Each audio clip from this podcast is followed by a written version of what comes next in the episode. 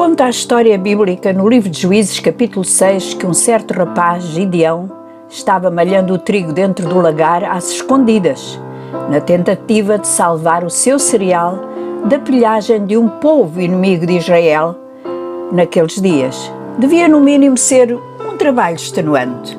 O trigo malha ceneira, a céu aberto, para que a palha voe e fique apenas o grão. Dentro de um lagar, ficava tudo limitado, difícil, cansativo. Muitos de nós ainda lembramos o que foram estes dois últimos anos em que a maioria trabalhava em casa, o que parecia bem mais seguro, mas que ao mesmo tempo trazia tantas dificuldades e constrangimentos. Naquela situação complicada, o anjo do Senhor apareceu a Gideão e elogiou-o, chamando-lhe homem valoroso. Mas o rapaz, na sua identidade distorcida pelo roubo, pela maldade dos midianitas, argumentou com o enviado de Deus que não, Senhor, não sou nada. E, e se tu estás conosco, porque é que isto tudo nos está a acontecer? Alô? Quantas vezes fizemos esta mesma conversa com Deus?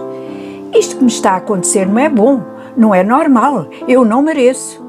Mas olha o que Deus respondeu a Gideão olhando nos olhos vai nessa tua força e livrarás a Israel da mão dos midianitas. Qual força? Como lutar contra um povo feroz e determinado a destruir? Foi uma longa conversa aquela entre Gideão e o enviado celeste. Meteu até uma refeição pelo meio.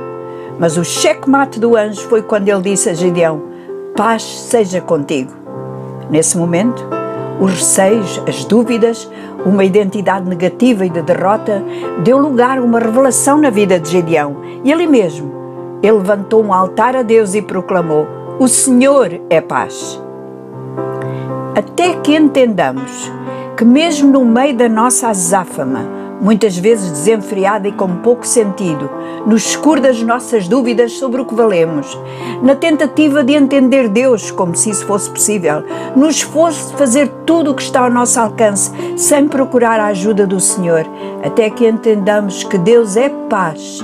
A nossa vida nunca vai sair de um lugar escondido a trabalhar dia e noite, sem muito retorno, sem alegria, sem perspectiva de esperança de dias melhores.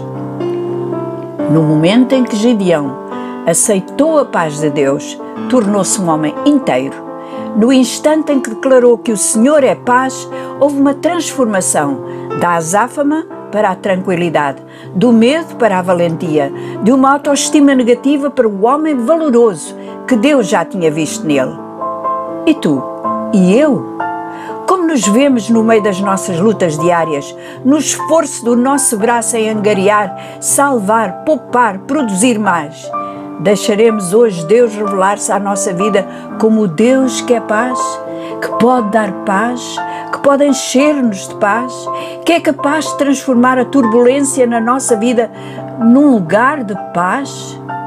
Para nós hoje, esta paz tem um nome: Jesus.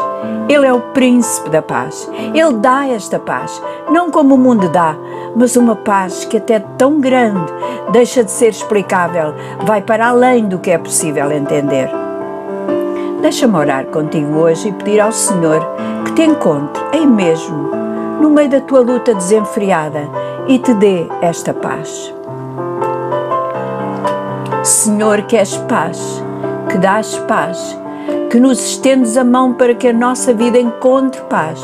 Rogo-te que hoje alguém que me escuta no meio da luta, de um ambiente fechado e sem sentido, de uma dor sem tamanho, de uma dívida impossível de pagar, de uma doença incurável segundo o diagnóstico clínico, de uma relação abusiva e quem sabe de violência, que essa pessoa venha a ti agora e encontre nos teus braços o aconchego, o abraço, o conforto da tua paz.